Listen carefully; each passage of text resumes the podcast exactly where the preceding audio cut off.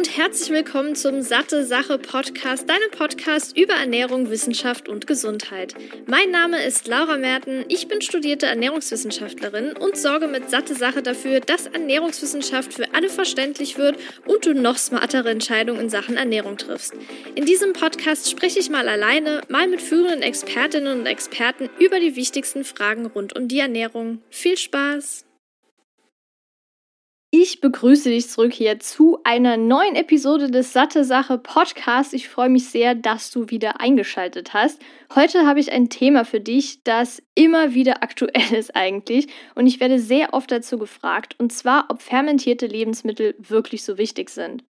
Wenn dir der Podcast gefällt, würde ich mich übrigens sehr, sehr über eine Bewertung freuen und ein Abo, damit du nichts mehr verpasst. Ja, Fermentation generell ist ja deshalb ein Thema und vor allem aktuell, weil es so getan wird, als wäre das jetzt das Thema schlechthin und super neu und alles. Aber Fermentation ist eine uralte Technik zur Konservierung von Lebensmitteln. Und das Verfahren wird auch natürlich heute noch zur Herstellung von Lebensmitteln wie Wein, Käse, Sauerkraut, Kombucha oder Joghurt verwendet. Und fermentierte Lebensmittel, die sind reich an Probiotika und werden auch mit einer Reihe von gesundheitlichen Vorteilen in Verbindung gebracht, also von einer besseren Verdauung bis hin zur Stärkung des Immunsystems. Und alles, was jetzt hier zur Fermentation dazugehört, habe ich in diese Episode gepackt. Ich hoffe, da ist alles Wichtige drin. Wenn du dennoch eine Frage hast, kannst du mir die natürlich sehr gerne stellen. Und was ich auch immer mache, weil mir auch dieser wissenschaftliche Hintergrund besonders wichtig ist, sind alle Quellen, die ich genutzt habe, in die Shownotes reinzupacken. Also wenn dich diese ganzen Studien, Reviews und alles interessieren, kannst du auch gerne da nochmal vorbeischauen. Bevor wir uns jetzt die gesundheitlichen Vorteile von fermentierten Lebensmitteln anschauen, erstmal die Frage, was ist Fermentation eigentlich? Fermentation bzw. Gärung ist ein natürlicher Prozess, bei dem Mikroorganismen wie Hefen oder Bakterien Kohlenhydrate, in dem Fall Zucker und Stärke, in Alkohol oder in Säuren umwandeln. Und diese Alkohol bzw. die Säuren wirken dann als natürliches Konservierungsmittel und verleihen diesen fermentierten Lebensmitteln eine besondere Würze und Schärfe. Und diese Fermentierung fördert auch das Wachstum nützlicher Bakterien, den sogenannten Probiotika.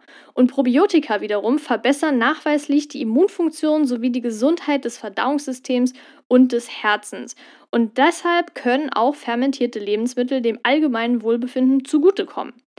Und mit dieser Fermentierung werden zahlreiche gesundheitliche Vorteile in Verbindung gebracht. Und ja, in der Tat sind auch fermentierte Lebensmittel nahrhafter als ihre unfermentierte Form.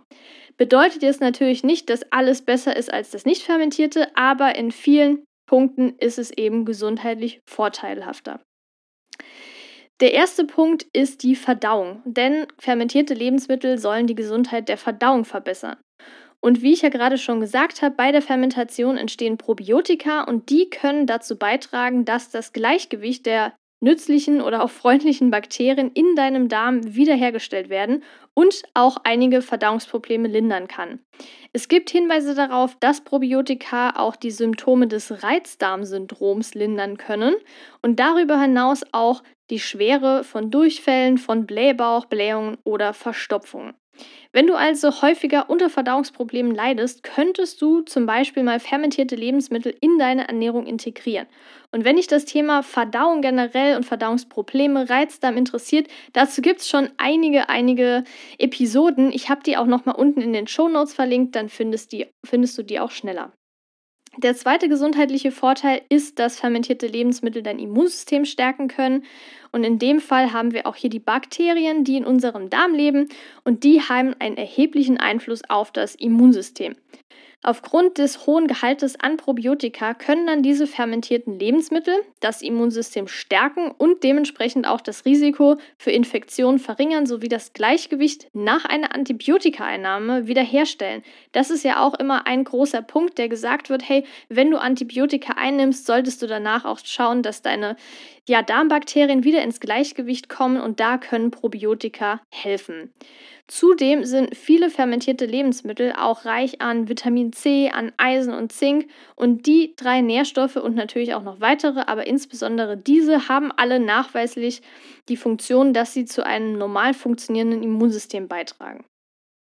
Der dritte Punkt ist, nicht allein die Verdauung selbst, sondern vor allem die Verdauung von Lebensmitteln wird erleichtert. Denn die Fermentierung trägt dazu bei, die Nährstoffe in der Ernährung oder beziehungsweise in der Nahrung aufzuspalten, sodass diese letztendlich leichter verdaulich sind als die unfermentierte Form. Beispielsweise wird Laktose, also der natürliche Zucker in Milch und Milchprodukten, während der Fermentation in einfachere Zucker, also Glucose und Galaktose, aufgespalten und daher können auch Menschen mit Laktoseintoleranz im Allgemeinen problemlos fermentierte Milchprodukte wie Kefir und Joghurt essen. Außerdem trägt auch die Fermentation dazu bei, Antinährstoffe wie Phytate und Lektine abzubauen und zu zerstören. Dabei handelt es sich um Verbindungen, also diese Antinährstoffe sind Verbindungen, die in Samen, in Nüssen, Getreide und auch Hülsenfrüchten vorkommen und die Nährstoffaufnahme beeinträchtigen können. Daher erhöht natürlich auch der Verzehr von fermentierten Bohnen oder Hülsenfrüchten wie Tempeh die Aufnahme nützlicher Nährstoffe und macht diese dann, wie ich ja ganz zu Beginn schon gesagt habe, nahrhafter als die unfermentierte Alternative. Viele sagen ja immer, oh mein Gott, Antinährstoffe sind super ungesund und schädlich und alles. Ja, Getreide, Hülsenfrüchte und so weiter enthalten Antinährstoffe, aber die können auch über bestimmte Verarbeitungsprozesse eliminiert werden. Und dazu gibt es auch schon eine Episode, die verlinke ich auch nochmal unten. Da gehe ich nochmal genauer darauf ein.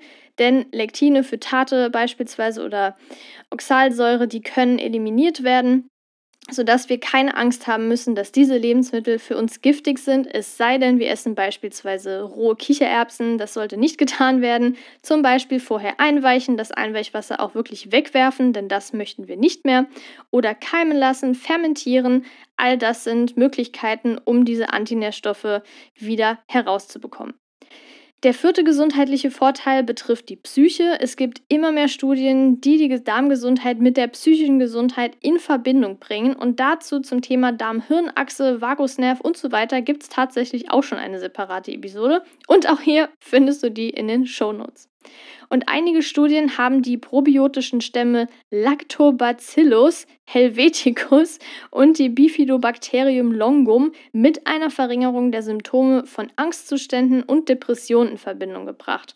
Und beide Probiotika sind auch in fermentierten Lebensmitteln enthalten.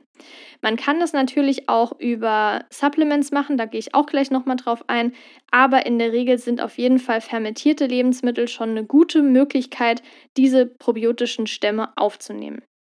Der fünfte Punkt ist die Gewichtsabnahme. Zwar sind noch hier weitere Untersuchungen erforderlich, aber einige Studien haben schon einen Zusammenhang zwischen bestimmten probiotischen Stämmen, darunter die Lactobacillus rhamnosus und Lactobacillus gasseri, und den Gewichtsverlust sowie auch eine Verringerung des Bauchfetts festgestellt. Ja, das ist alles ein bisschen tricky mit den ganzen Namen und letztendlich geht es meistens, äh, kommt es meistens darauf an, dass es sich hier um Lactobacillus, also Milchsäurebakterien handelt und Bifidobakterien. Das ist eigentlich so das Wichtigste, was du dir merken solltest und nicht diese einzelnen Unterarten von diesen Bakterienstämmen. Muss nicht unbedingt sein. Wenn, dann okay, aber ich habe es mir in Biochemie damals an der Uni im Master auch nur für die Klausur gemerkt und danach wieder vergessen. Ja, und hier haben wir die guten Bakterien, die die Gewichtsabnahme und das Bauchfett reduzieren können, beziehungsweise hier auch unterstützend wirken können. Aber dann gibt es auch die Firmicutes-Bakterien und da scheint eine Überbesiedlung eher zur Gewichtszunahme beizutragen. Das heißt, gerade Menschen, die ziemlich plötzlich zunehmen, da wird oft eine erhöhte Menge an diesen Firmicutes-Bakterien gefunden. Wenn du also prinzipiell relativ schnell plötzlich Gewicht zugenommen hast, könnte das auch daran liegen, dass deine Darmflora nicht so ganz im Gleichgewicht ist, also dein Mikrobiom eher zugunsten zum Beispiel von Firmicutes-Bakterien sein könnte und das dann wiederum diese Gewichtszunahme unterstützen könnte. Da kannst du beispielsweise Stuhlproben machen lassen. Die sind natürlich nicht 100% korrekt und genau, aber sie geben auf jeden Fall eine sehr, sehr gute Tendenz wieder. Der sechste Punkt ist das Herz-Kreislauf-System, denn fermentierte Lebensmittel werden mit einem geringeren Risiko für Herzkrankheiten in Verbindung gebracht und Probiotika können auch in bescheidenen Maßen den Blutdruck senken und dazu beitragen, dass das Gesamtcholesterin und das schlechte LDL-Cholesterin gesenkt werden. Werbung Hast du dir schon mal Gedanken um deine Omega-3-Zufuhr gemacht? In den Industrieländern ist die ausreichende Fettzufuhr kein Problem. Das Problem liegt hier eher in der Art der Fettsäuren und besonders in dem Verhältnis von Omega-6 zu Omega-3-Fettsäuren, welches bei 5 zu 1 liegen sollte. Allerdings ist es hierzulande eher 10 zu 1, beziehungsweise gerade bei Jugendlichen sogar bis zu 25 zu 1. Die Vorzüge von Omega-3-Fettsäuren sind auch durch zahlreiche Studien gesichert, wie zum Beispiel das EPA EPA und DHA zu einer normalen Herzfunktion beitragen, DHA zur Erhaltung einer normalen Gehirnfunktion sowie normaler Sehkraft beiträgt. Wenn jemand, wie auch ich jetzt aber kein und vor allem nicht regelmäßig Fisch isst, ist es wichtig, eine Alternative zu finden. Daher kann es durchaus sinnvoll sein, hochwertiges pflanzliches Algenöl zu nutzen und genau das bekommst du bei Norsan zusätzlich auch aus umweltschonendem Anbau. Das vegane Omega-3 von Norsan enthält zudem hochwertiges Bio-Olivenöl als Antioxidant und 800 internationale Einheiten veganes Vitamin D3. Neben dem Öl bietet Norsan auch das hochdosierte Omega-3 in Kapseln an und das Gute daran, weder das Öl noch die Kapseln haben einen fischigen Geruch oder Geschmack. Damit auch du dich jetzt vom Omega-3-Experten Norsan überzeugen kannst, konnte ich einen Rabattcode für dich ergattern. Mit dem Code SatteSache15, klein und zusammengeschrieben, bekommst du 15% Rabatt auf deine gesamten Neukundenbestellung. Ganz einfach unter www.norsan.de per Mail oder Telefon einlösen und deinen eigenen Omega-3-Bedarf decken, sowie den deiner Liebsten. Werbung Ende. Der siebte Punkt, der mit fermentierten Lebensmitteln in Zusammenhang gebracht wird, ist der die Linderung von Ekzemen bzw. die Reduzierung des Schweregrads bei Kindern und Säuglingen. Und da gibt es eine Studie beispielsweise, die hat gezeigt, dass die Ekzemsymptome bei Säuglingen, die mit probiotischer Milch gefüttert wurden, im Vergleich zu Säuglingen, die Milch ohne Probiotika erhielten, verbesserten. Es gibt auch noch andere Studien, da wurden Kinder von Frauen beobachtet, also die Frauen, die während der Schwangerschaft Probiotika einnahmen. Und diese Kinder hatten ein um 83 Prozent geringeres Risiko, in den ersten beiden Lebensjahren an Ekzem zu entwickeln. Und dieser Zusammenhang zwischen Probiotika und der Verringerung des Schweregrads von Ekzemen ist noch schwach ausgeprägt und muss natürlich noch weiter erforscht werden, aber nichtsdestotrotz Nichtsdestotrotz gibt es schon relativ gute Hinweise, dass es tatsächlich helfen kann. Und das liegt natürlich auch daran, wenn das Darmmikrobiom im Gleichgewicht ist, können diese ganzen gesundheitlichen Vorteile, die ich genannt habe, auch wirklich so eintreten, denn ein ausgeglichenes Darmmikrobiom hat so viele positive Effekte auf den Körper und wenn das aus dem Gleichgewicht geraten ist, kann das sich auch in sehr, sehr vielen Symptomen äußern. Bei fermentierten Lebensmitteln sind ja sehr viele Probiotika enthalten und die häufigste Nebenwirkung, gerade wenn man am Anfang mehrere fermentierte Lebensmittel isst als zuvor, kann die Zunahme von Blähung und dem Völlegefühl sein. Aber auch hier ist es generell wie bei ballaststoffreichen Lebensmitteln, Kimchi, Sauerkraut und so weiter, die können das nochmal verstärken, aber das Gute ist, der Körper gewöhnt sich daran. Also es kann natürlich sein, dass wenn du gerade anfängst, ein bisschen mehr Ballaststoffe zu dir zu nehmen, aber auch Probiotika, dass du eher zu Blähungen neigst und auch wenn du blähende Lebensmittel isst, die ja auch oft pflanzlich sind, kann das auch passieren, aber keine Angst, in der Regel ist das nichts Schlimmes, es sei denn, du hast zum Beispiel eine Unverträglichkeit, die kann man ja auch ausschließen, aber der Körper hat einen Gewöhnungseffekt. Das heißt, spätestens ja nach zwei, drei Wochen ist das wieder gut und vor allem solltest du dann auch am besten langsam steigern und jetzt nicht direkt von heute auf morgen plötzlich 20 Gramm Ballaststoffe mehr am Tag zu essen. Es ist auch wichtig zu wissen, dass nicht alle fermentierten Lebensmittel gleich sind. Es gibt einige Produkte, die haben einen hohen Anteil an zugesetztem Zucker, Salz und Fett und daher ist es wichtig, die Nährwertangaben zu lesen, um auch sicherzustellen, dass du eine gesunde Wahl hier triffst. Und wenn du jetzt zu Hause fermentieren willst, geht das auch, aber du solltest dich sehr genau an die Rezepte halten, denn falsche Temperaturen eine falsche Fermentationszeit oder unsterile Geräte können dazu führen, dass diese Lebensmittel verderben und somit nicht mehr genießbar sind. Und das Problem hatte ich auch schon mal. Ich wollte selbst Sauerkraut machen, hat nicht so ganz funktioniert. Ich weiß nicht haargenau an was es lag, aber es war auf jeden Fall nicht gut.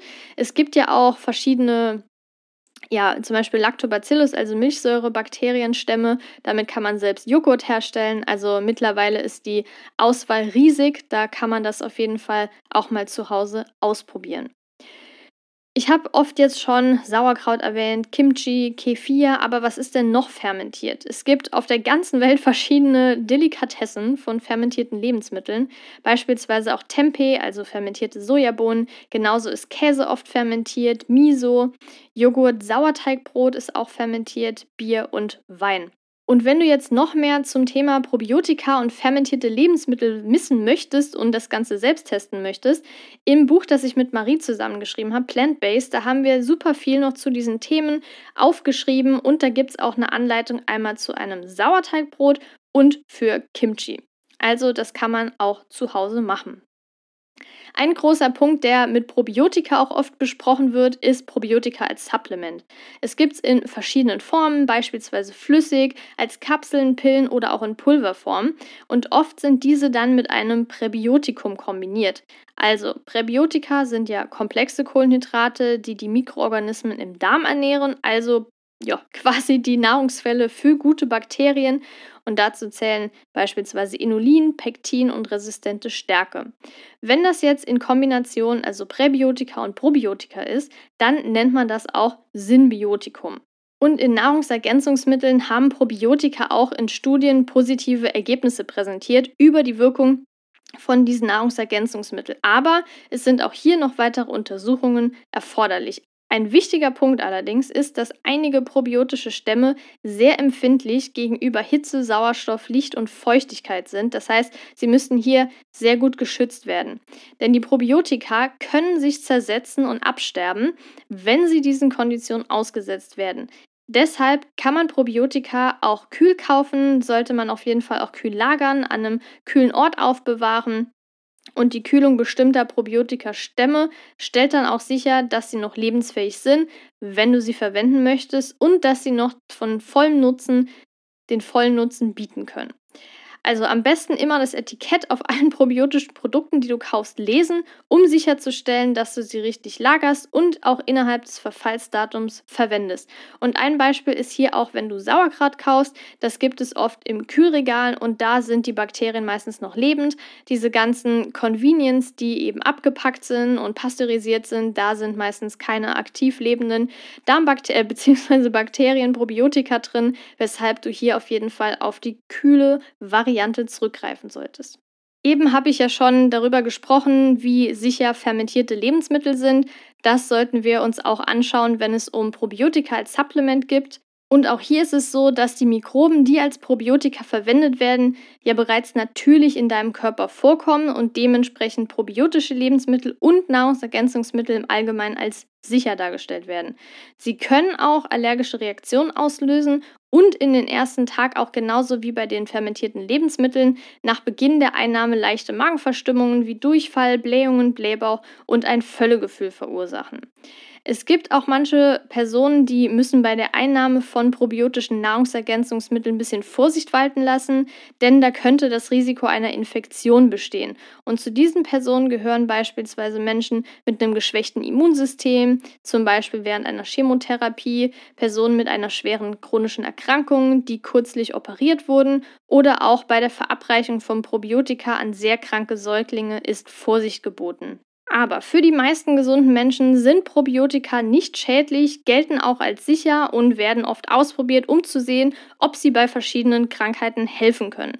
Und zum Thema Probiotika gibt es super viele Forschungsarbeiten. WissenschaftlerInnen versuchen herauszufinden, wann und wie diese verwendet werden sollten und wie wirksam sie dann dementsprechend sind. Aber prinzipiell sollte nichts dagegen sprechen, wenn du sie jetzt unterstützend ausprobieren möchtest. Aber wichtig auch zu wissen, es kann zu Beginn tatsächlich dazu führen, dass du vielleicht vermehrt Blähungen bekommst, generell Verdauungsprobleme. Das ist allerdings nicht tragisch und sollte sich auch nach relativ kurzer Zeit wieder einpendeln. Ja, das war das Wichtigste meiner Meinung nach zum Thema Fermentation, Lebensmittel, also fermentierte Lebensmittel, Fermentation, Ernährung, Gesundheit, was es da ähm, ja als allerwichtigstes zu beachten gibt und vor allem auch, was gesund ist, was die gesundheitlichen Vorteile sind. Zum Abschluss möchte ich noch mal kurz ein Fazit geben. Also Fermentation ist der Abbau von Kohlenhydraten wie Stärke und Zucker durch Bakterien und Hefen und ist auch eine uralte Technik zur Konservierung von Lebensmitteln. Zu den gängigen fermentierten Lebensmitteln gehören Kimchi, Sauerkraut, Kefir, Tempeh, Kombucha und Joghurt und diese Lebensmittel können das Risiko von Herzkrankheiten verringern und die Verdauung, das Immunsystem und die Gewichtsabnahme unterstützen. Ganz zu schweigen natürlich davon, dass fermentierte Lebensmittel dem Essen Geschmack und Würze verleihen können und auch eine hervorragende Ergänzung zu einer gesunden Ernährung sind.